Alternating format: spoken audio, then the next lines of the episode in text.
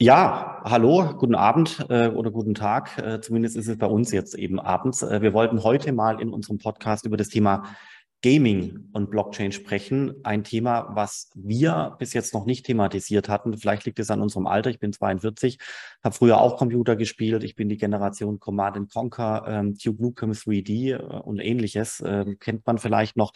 Aber bin dann danach wahrscheinlich auch ausgestiegen mit Studium, Job und so weiter. Ähm, deswegen bin ich kein Gamer mehr. Aber es hat immer großen Spaß gemacht. Und deswegen lasst uns heute über das Thema sprechen.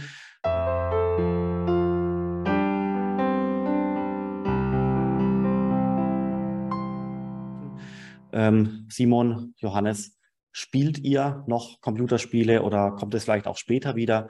Kleine Anekdote, ich habe äh, kürzlich gefragt, ähm, wie man denn eigentlich auch Kinder an das Thema Computerspiele heranführen sollte.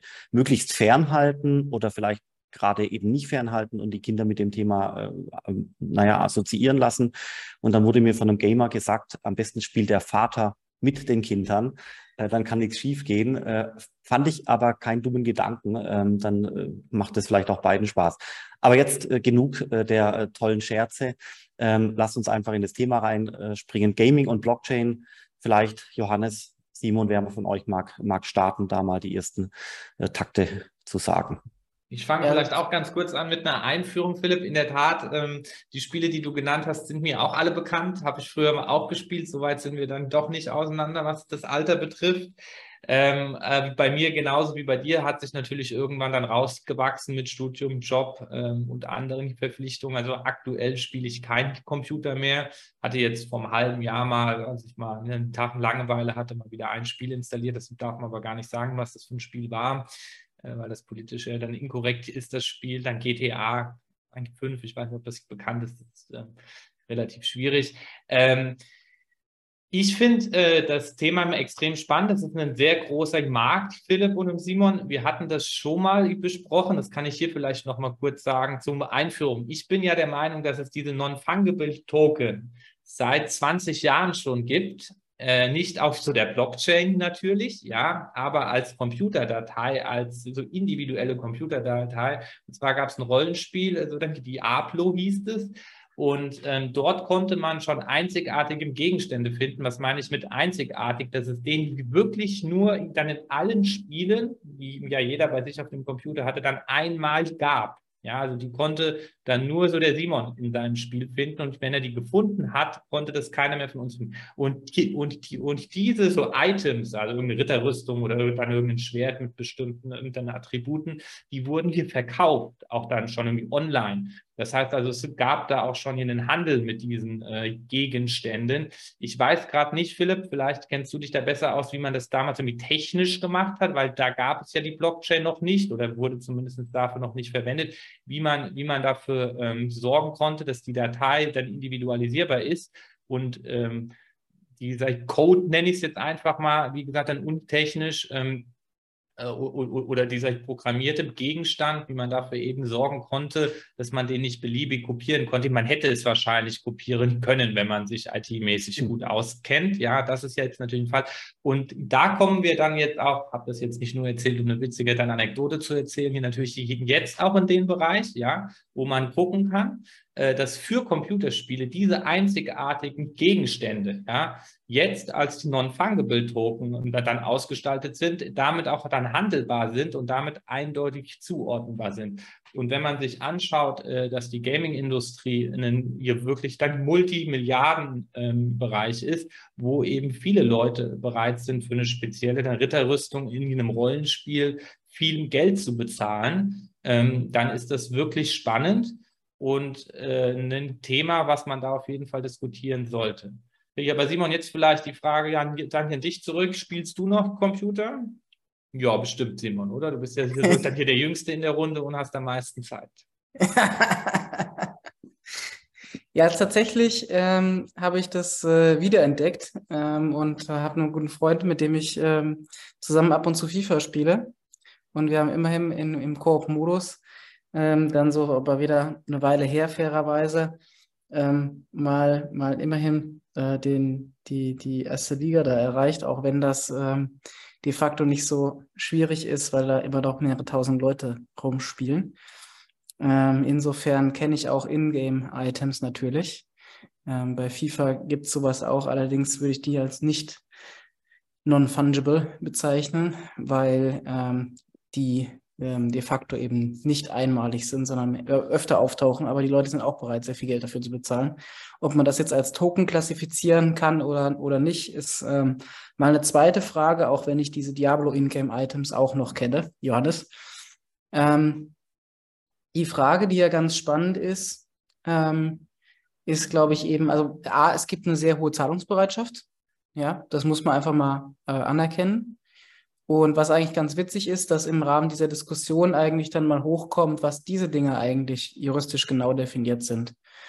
Hm, was ich ganz schön finde eigentlich, also die wenigsten, glaube ich, kaufen diese Dinge, um sie handelbar zu machen. Ja, deswegen ähm, ist es aus meiner Sicht jetzt fairerweise, Johannes, nicht vergleichbar mit einem Non-Fungible Token, so wie wir ihn kennen, ähm, weil die halt nicht so leicht übertragbar sind. Ja, also ich kenne das zumindest von, äh, von FIFA so. Ähm, das kann man sozusagen verkaufen, so Zeug, aber das ist halt nicht trivial. Da kann man nicht einfach einen Token an eine andere Wallet-Adresse schicken, sondern der Spielehersteller will eigentlich nicht, dass die Dinger so leicht übertragbar sind, weil der möchte ja eher, dass das Geld an die Firma gezahlt wird und die eben dann den herausgibt und überträgt, beziehungsweise nicht direkt herausgibt, sondern halt ähm, eher so äh, Kartenpacks quasi verkauft, äh, in denen man die wiederfinden kann. Also deswegen hier ist ähm, eine Handelbarkeit explizit eigentlich soll vermieden werden, wird versucht, die auszuschließen. Bei Non-Fungible Tokens, wie wir sie auf der Blockchain kennen, ist die Handelbarkeit, wenn es jetzt kein Soulbound NFT ist, ähm, de facto ja, ähm, ja quasi vorgegeben oder vordeterminiert. Ja, und das wäre für mich ein Unterschied auch, weil viele sagen ja immer, das finde ich ganz spannend in der Diskussion, ja, warum müssen wir jetzt das Zeug regulieren? Äh, wenn ich bisher eine teure Briefmarke verkaufe oder ein Auto oder was auch immer, dann reguliere ich das ja auch nicht. Das stimmt, ähm, aber das hat halt auch andere Charakteristiken bezüglich der Handelbarkeit und Übertragbarkeit ähm, des Assets und die sind halt auf der Blockchain schon recht groß. Die Frage ist, wollen Spielehersteller überhaupt, dass äh, ihre teuren Ingame-Items von den Spieleteilnehmern gehandelt werden können? Also ich hätte jetzt mal die These, dass Spielehersteller intrinsisch wollen, dass sie der Zugangskanal bleiben und da weiterhin dran Geld verdienen. Beides geht, glaube ich, wenn ich das ganz kurz darf, Philipp, und dann würde ich noch eine Frage an dich stellen. Beides geht, glaube ich, kann mir natürlich auch vorstellen, dass gerade so ein Rollenspielanbieter für so ein Online-Rollenspiel auch ein spannendes Interesse daran hat, besondere Gegenstände zu schaffen die dann auf dem Sekundärmarkt, wenn man das so nennen kann, weiterverkauft werden und dass die Leute eben das Rollenspiel spielen um diese Gegenstände zu finden und sie vielleicht auch weiterverkaufen zu können und damit sogar Gewinn zu machen. Also dann mag es sogar Leute geben, bei der Diablo, das war damals so, ja, äh, dann mag es sogar Leute geben, die den ganzen Tag dieses Rollenspiel spielen, um die Schwerter, die Ritterrüstung oder was auch immer zu finden, um das verkaufen zu können. Und dass dann ähm, der Spieleanbieter sagt, da hat er quasi ähm, dann noch mal mehr Kunden, die für das dann Online-Rollenspiel zahlen. Philipp, aber du wolltest bestimmt jetzt auch einiges dazu sagen. Ich will da gar nicht jetzt so lange äh, sprechen. Ich wollte dich mal fragen, kannst du dich noch dran so erinnern an diese Zeit? Es würde mich mal interessieren, wie man diesem Gegenstände in irgendeiner Art und Weise gehandelt hat, äh, dass, dass man das online kaufen konnte als Datei. Und war es damals schon möglich, ohne Blockchain die so identifizierbar zu machen? Oder war das quasi ja wie eine Musikdatei, die man ganz beliebig mit Copy und hier dann Paste irgendwie kopieren kann. Naja, das Problem ist, ich bin da, äh, ich bin halt wie gesagt bei Command Conquer und Duke Nukem 3D und was danach kam ausgestiegen und äh, die, die wirklich tollen Spielewelten, die danach kamen, die kenne ich ehrlich gesagt zu wenig. Aber vielleicht, also um, um trotzdem äh, auf die Frage zu antworten, was passiert denn da? Letztendlich bin ja nicht ich als Spieler in einem Silo drin, sondern das Spiel selber ist letztendlich das Silo und ich kann die Assets mein T-Shirt, was ich vielleicht anhabe als Spieler oder das äh, immer wieder zitierte Schwert oder das Schild äh, nicht aus dem Spiel rausnehmen, sondern das bleibt eben in diesem Silo drin. Das heißt, ich kann es möglicherweise, und das ist was ganz Entscheidendes, ich kann möglicherweise dieses Asset von einem Spieler an den anderen übertragen. Das ist die, die Textdatei, äh, die du gerade erwähnt hast. Äh, manchmal haben die Spiele äh, solche Mechanismen, um innerhalb eines Spiels diese sogenannten In-Game-Assets von A nach B zu transportieren, aber immer nur dann, wenn das eben der Code des Spiels erlaubt. Das heißt, ich kann diese Assets, das T-Shirt, was ich anhabe, das Schild, das Schwert, nicht aus dem Spiel rausholen. Und ich glaube, darin liegt äh, der zentrale Unterschied zwischen den, nennen wir es mal so, äh, existierenden Datenbank-basierten Computerspielen, die wir kennen in unserer Vergangenheit und eben den potenziell neuen äh, Gaming-Umfelden äh, oder ja, Welten äh, der Zukunft, die vielleicht auch schon Metaverse-Charakter haben, wo ich eben Dinge aus einem Spiel rausnehmen kann und in das nächste Spiel mit reinnehmen kann. Also konkretes Beispiel, ähm, ich bin ein Spieler und egal ob jetzt Fußballspieler oder äh, Ritter oder, oder was auch immer. Und vielleicht habe ich irgendwie ein tolles T-Shirt an, was mich, äh, was mir gefällt, mit dem ich mich identifiziere, oder eine schicke Uhr oder eine schicke Brille in meinem Avatar. Und ähm, das sind eben auch diese Ingame-Assets, die aber eben nicht nur in-game sind, sondern eben auch Cross-Games werden können. Und ich glaube, das sind, und damit sind nämlich diese Assets nicht mehr nur noch alleinig Spiele-Items, sondern es sind eigentlich Identitätsmerkmale, sowas wie Badges.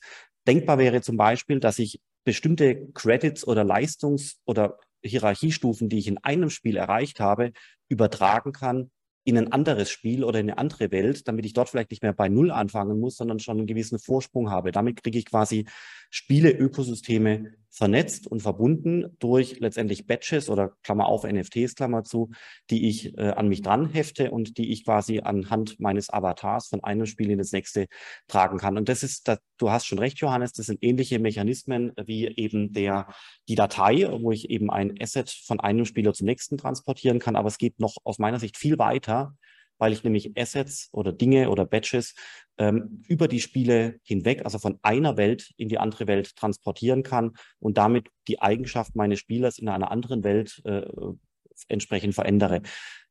Möglicherweise wäre es ja auch denkbar, dass ich zum Beispiel meinen Kämpfer, meinen Bauern bei Siedler oder was auch immer aus dem Spiel, Computerspiel raushole und dann in ein Metaverse transportiere. Und das ist, Metaverse ist zum Beispiel ein Zoom-Call, wo ich mich mit Bekannten treffe und dann habe ich meine Computerspiele-Figur, die dann tatsächlich sich mit Bekannten treffen kann in einem digitalen Meetingraum zum besprechen oder von mir aus äh, chillen oder abhängen, was auch immer da äh, Computerspieler tun würden. Und dadurch verschwimmen potenziell virtuelle Welten aller Metaverse mit den Computerspielewelten, wie wir sie heute schon kennen oder uns für die nächste, nächsten Jahre vorstellen. Und das alles Blockchain-basiert zu haben, finde ich ziemlich genial. Kann auch gefährlich sein, dass die Leute dann reingezogen werden und nicht mehr rauskommen, aber äh, technisch gesehen von den Möglichkeiten, was da denkbar ist, finde ich es wirklich genial. Deswegen macht es auch Spaß, äh, darüber zu, zu sprechen oder zu spatronieren. Simon, was denkst du? Ja, ich finde es ganz spannend, weil du gesagt hast, die Items sind im Spiel gefangen. Und das ist ja bei der Blockchain genauso. Also ich kann da die Assets nicht von der Blockchain runterziehen und genauso kann ich die Spielkarten ähm, aus FIFA nicht rausziehen, sondern die nutzen mir in dem Spiel nur was.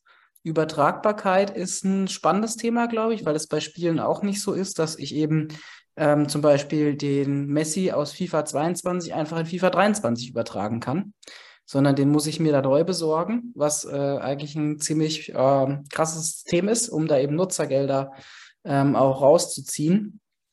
Also ich glaube, spannend wird es, wenn du ähm, halt ähm, irgendwie die nativen Fähigkeiten der Blockchain halt fürs Spiel irgendwie nutzbar machst. Also ich glaube, wenn, wenn man einfach nur ähm, eine Spielerkarte jetzt auf der Blockchain als NFT beispielsweise abbilden würde äh, und den kann ich eben nicht weiter übertragen und äh, verhält sich genauso eigentlich wie die Spielerkarte halt bisher im Spiel, dann ist es wie immer, dann bringt mir halt die Blockchain nichts. Ja, und da wird ein Spieler auch keinen keinen Vorteil draus ziehen. Äh, spannend wird es, wenn ich halt vielleicht stärker Interaktion ähm, daraus ziehen kann. Also zum Beispiel halt irgendwie, dass ein gewisses Event ähm, dann halt was mit dieser Karte triggert, zum Beispiel. Oder ich halt äh, mit, der mit der Karte wieder andere Sachen machen kann. Ähm, aber da sind die Grenzen halt, glaube ich, relativ eng. Also wenn man so eine Gamification ähm, sieht, also gibt es ja auch so Blockchain-Spiele, dann ist es, glaube ich, halt dann insbesondere spannend, wenn nachvollziehbar für alle zum Beispiel über Smart Contracts Spieleaktionen abgewickelt werden und so, dass eben transparent und nachvollziehbar ist. Auch da muss man ja sagen, das Prinzip hinter der Technologie ist Disintermediation. Und die Frage wäre halt, kann es gelingen, quasi solche Ingame-Items in verteilten Spielen anzubieten, so dass es halt nicht alles eben an einen zentralen Spielehersteller geht? Weil de facto ist es, glaube ich, so, dass die mittlerweile auch ein Vielfaches des Geldes verdienen mit den Ingame-Items gegenüber dem eigentlichen Kosten des Spiels. Das ist ja insbesondere auch bei diesen Handyspielen so, so Candy Crush und so Zeug dass eben also die Haupteinnahmequelle mit ganz weitem Abstand diese Ingame-Items sind. Und dabei verdient ja ein zentraler Emittent, nämlich der Spielehersteller, der quasi die komplette Hoheit über diese Ingame-Items hat. Ja, aber, aber, du, das ist ja genau der Punkt. Du könntest ja theoretisch diese Spielewelten so offen gestalten, dass genau. äh, Hersteller von außen Assets reinspielen könnten. Ähm, genau. Also ich Und weiß nicht, ob das dann, gemacht wird oder nicht. Oder auch eben. User, also die Community selbst halt Items erstellt.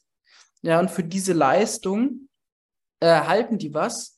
Und es geht halt nicht alles an zentralen Spielehersteller, sondern halt an Community-Member, die sich beteiligen. Und Spiele-Communities sind ja super aktiv. Ich habe da, als ich mal früher äh, intensiver gespielt habe, äh, so da auch so Erfahrungen gesammelt. Ähm, die, die, die, die wollen ja contributen und kriegen dafür keinen Reward eigentlich. Und ich glaube, so, äh, so Blockchain-Spiele haben die Chance, dass Community-Member halt auch den Reward erhalten, den sie verdienen und nicht nur die Spielehersteller, die die Hoheit darüber haben, halt zent als zentrale Instanz letztendlich äh, solche, solche Items zu begeben. Ja, und ein Punkt noch äh, zum äh, vielleicht Schluss sogar.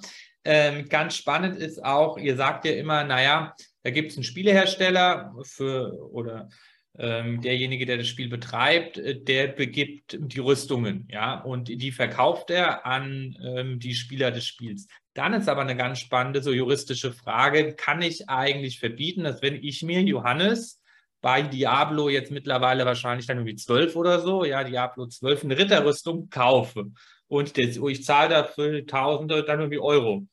So, dann ist das ja bitte meine Ritterrüstung, ja, natürlich rein digital. Und der Simon, der spielt das Spiel vielleicht auch und der will die Ritterrüstung haben und ich ähm, kann sie ihm ja vielleicht auch einfach verkaufen. Und äh, vielleicht muss das sogar, das ist nämlich aktuell, gab es da eine Reform, dann im bürgerlichen hier Gesetzbuch, ja, vielleicht muss der Spielehersteller sogar in einer gewissen Art und Weise dem zustimmen, weil ich habe sie ja bezahlt, die Ritterrüstung. Ja, dann ist halt die Frage, ist das ein Kaufvertrag? Für die Ritterrüstung? Ja, oder ist das so dann eine Laie, also dass er mir das nur vor, äh, dass er mir das nur dann überlassen hat für die Nutzung und so weiter und so fort. Aber das sind, ähm, das sind, das sind spannende Fragen und so einfach zu sagen, der Spielehersteller, der will ja die Kohle machen und deswegen darf ich meine Ritterrüstung nicht verkaufen. So einfach kann man es auch nicht machen.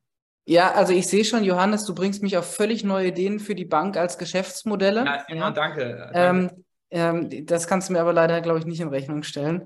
Ähm, aber die anderen ähm, Sachen schon, aber das. Die nicht. anderen Sachen schon, genau. Ähm, aber ich würde mal sagen, also äh, Collateralized Loans mit äh, NFT-Währung, äh, äh, hier ähm, Rüstung oder Helm oder Schwertern, ja, Refinanzierung von äh, Messi in, in FIFA ja, äh, ganz neue Geschäftsfelder für eine Bank. Und ich glaube, da herrscht auch eine hohe Zahlungsbereitschaft und eine neue Kundengruppe für äh, quasi, also hier NFT, In-Game Token Collateralized Loans. Ja, also, also das sagt man doch, das sagt man, so man bräuchte. lustig machen, Philipp, Entschuldigung, ich bin sofort. Wir machen uns nicht lustig. Ich mache mich nicht lustig, ich meine das ernst. Ich, ich möchte da Geld verdienen. Riesig, ja, also es gibt ganz viele junge Leute, die und, für. Und du willst Geld verdienen, weil du Verträge für äh, äh hier Rüstung, Collateralized Das stimmt, das stimmt. Und es gibt doch diese Charaktere von World of Warcraft oder wo war das? So ein Online-Rollenspiel, wo jemand für einen Barbaren Stufe 200 dann, um sechsstellige Beträge bezahlt hat, einfach nur, dass der diesen Barbaren kommt und jetzt damit spielen kann. Also, also da werden schon hohe Beträge für bezahlt, ja. Johannes, also vielleicht werden ja auch den nächsten Juristen ähm, dann ähnlich als NFT, als Ingame-NFT gehandelt. Ja, ja, dann bist du vielleicht auch auf den Podcast ab. Der Barbar auf Stufe 100. Ja. Also das Tolle ist ja, dass man in dieser Welt laut der Mika noch äh, Banken und Finanzdienstleister brauchen, wird es ja schon absurd, gell, äh, um letztendlich all das äh, zu machen, von was wir hier reden. Das, auch, das haben wir auch schon an anderer Stelle mehrfach besprochen, dass das eben so eine Problematik führen kann, dass die europäische Blockchain-Szene, in dem Fall inklusive Gaming und so weiter, sich nicht richtig entwickeln kann, weil man ja jedes, jeden Asset-Transfer potenziell identifizieren muss. Ja, das heißt, was ein Mensch in einem Computerspiel macht, muss dann identifiziert werden mit Vorname und Nachname, und Personalausweis. Das kann unglaublich absurd werden. Da werden sich unsere Bürokraten in Brüssel noch gar keine Gedanken gemacht haben. Deswegen mal schauen, was da passiert. Ähm, deswegen, wir werden auch wiederum kleiner Cliffhanger an anderer Stelle das Thema Privacy nochmal aufgreifen, weil der Peer-to-Peer-Spieler letztendlich um die Bank drumherum kommen kann, damit er in einem Spiel als äh, mit einem pseudonymen Avatar spielen kann. Das sind irre, irre Überlegungen, die man jetzt schon anstellen kann, was da passieren kann. Ähm, auch Dinge, die sich der Regulator, der Staat noch nicht überlegt hat, weil man wird junge Leute vom Computerspielen nicht abhalten können. Und dass junge Leute jetzt erstmal anfangen, sich mit einem Personalausweis zu identifizieren, damit sie Computerspiele äh, spielen können, das sehe ich nicht kommen. Das wird äh, nochmal eine ganz andere Diskussion werden. Äh, vielleicht machen wir zu dem Thema Gaming nochmal eine Folge zwei. Äh, war sehr interessant, eure Meinung da auch zu hören. Wer mag das Schlusswort sprechen, äh, Simon, Johannes? Johannes. Jeder einen Satz. Äh, am besten beide gleichzeitig. Oder vielleicht noch, äh, ihr beide habt ja schon irgendwie Kinder, hier ich noch nicht. Ähm, äh, vielleicht, Philipp, um deine Frage von ganz am Anfang zu beantworten. Ähm, Kinder sollte man die vor Computerspielen fernhalten, ja oder nein? Auch hier finde ich, darf man den Computerspielen nicht irgendwie, nicht irgendwie Unrecht tun. Es gibt wirklich sehr tolle, sehr anspruchsvolle, sehr weiterbringende Computerspiele wie Rollenspiele, ja, wo man in eine ganz andere Welt eintauchen kann. Und Philipp, dann gibt es natürlich so dann irgendwie Shooter, die du früher gespielt hast, die hast du eben äh, genannt, wo du halt mit einer Pistole rumläufst und den Leuten in den Kopf schießt. Das ist jetzt vielleicht für kleine Kinder kein schönes Spiel. Simon? Ab jetzt brauchen wir Banken, um den Barbar-Level 100 zu identifizieren. Das ist mein Schlusswort. Danke, das ist dein Schlusswort, Simon. Vielen Dank und wir freuen uns ähm, auf die neue Folge.